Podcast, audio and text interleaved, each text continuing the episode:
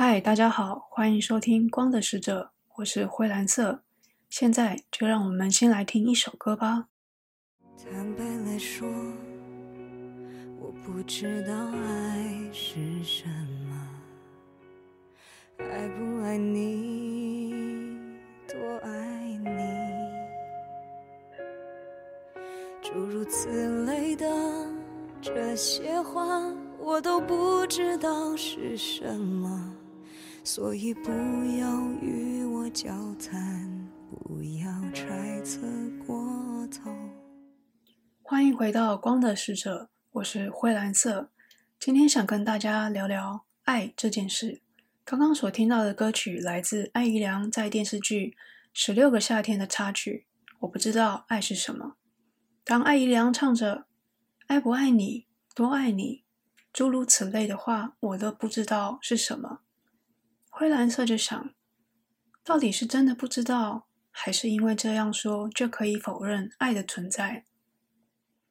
灰蓝色觉得，比起跟情人来说，这种否认爱的情形更常出现在家人之间。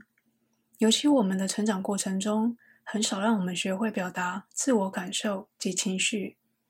加上在传统文化上，不知道为什么认为直接说出爱不爱是太过矫情的事情，但这样反而让我们不知道爱人与被爱的感觉。父母其实是孩子最亲近的典范。孩子无时无刻都在观察着父母之间的互动。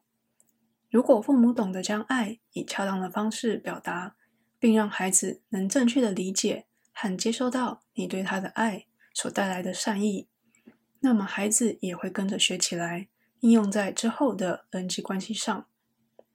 灰蓝色我将我不知道爱是什么这首歌，以家人之间表达爱意的方式来解读。想到了是之玉和导演非常著名的电影之一《横山家之味》，主角良多带着妻子与继子回家乡扫墓。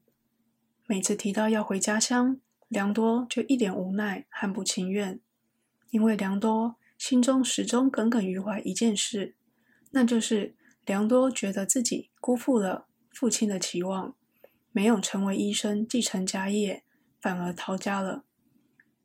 而优秀的医生哥哥却因救人而在年轻时就溺毙，留下的是无法继承父亲诊所还失业的良多。哥哥虽然已过世十年，但父母始终无法释怀。我想，良多之所以没有成为医生，是因为他心里有莫名的害怕，害怕自己成为哥哥的替代品。在良多小学时的作文里，他写道。希望长大之后当个医生，哥哥当外科，他当内科。现在没有了哥哥，他就要连同哥哥的份一起加倍努力，这造成了他心中的负担，以至于排斥了父母和家的存在。父母看似都只在乎长子，沉溺在失去长子的悲痛和遗憾中，让良多的不安持续在心中滋生着。他故意不做到父母的期待，是想表达他是独一无二的。他始终认为父母只是一昧觉得他很没用，直接否定他的存在和努力。在一场针锋相对的对话里，爸爸和良多说了一句：“你几岁了，还在那边钻牛角尖？”这时，我们由此可以知道，其实父母都知道孩子心里在想什么。只是在等哪一方先动手摘掉这个芥蒂。在电影中的几段对话和互动中，可以清楚感受到这家人之间的情感流动。虽然看起来就只是普通的日常生活琐事，在大多数人家里都习以为常的生活习惯，像是良多每次回到家乡，母亲就会特别高兴，准备很多丰盛的菜肴。甚至准备好他的盥洗用品和衣物。爸爸则是提醒良多要常打电话回家给妈妈，跟良多约定好要一起去看足球赛。妈妈说想要坐儿子的车出游。在最后，良多的旁白里也提到了这几件事都没有达成。就像良多在公车上的喃喃自语：“每次总是这样。”晚了一步。观众能在这些细节里看到这家人之间的相互羁绊，而且其实始终在乎着彼此。灰蓝色我随着伴侣调职离开了家乡及家人。每次返家时，母亲的各种叮咛问候，往往会造成灰蓝色我的压力。孩子长大后，往往会因为工作或者婚姻离开父母身边。或者有些人是想要逃离父母的掌控，但在离开后，是否出乎意料地，心里居然会冒出一些罪恶感来呢？像灰蓝色我有时会感觉到母亲试图用尖锐的语言来争取我的关爱，我笑着说再见，但转身之后是带着满满的罪恶感离开。没错，除了孩子渴望得到父母的关爱，父母。同时也渴求得到孩子相同的回应，在这时，也许可以试着拉开彼此的距离，让我们比较不容易被情绪绑架。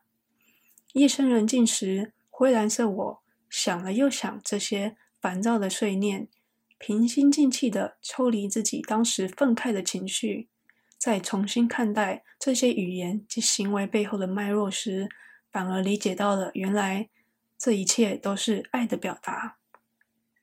灰蓝色我蛮幸运的，有着互相爱着彼此的伴侣，也有爱着彼此的家人。虽然现阶段跟家人因为距离限制，但还是时常透过网络视讯互相关心。灰蓝色我正在学着坦率一点说出“我爱你”，也学着感受伴侣及每个家人朋友独一无二的爱的方式。希望正在收听节目的你，也能好好去感受身边习以为常的互动中想要传达的真实情感。好的，那么今天就先这样，谢谢大家收听《光的使者》，下次见，我是灰蓝色。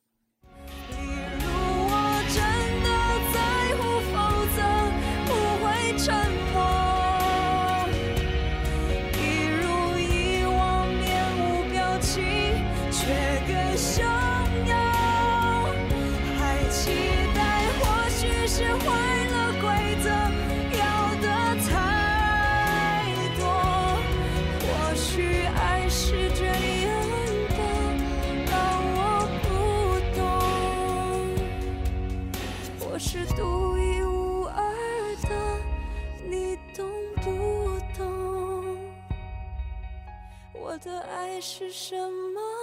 你得自己感受。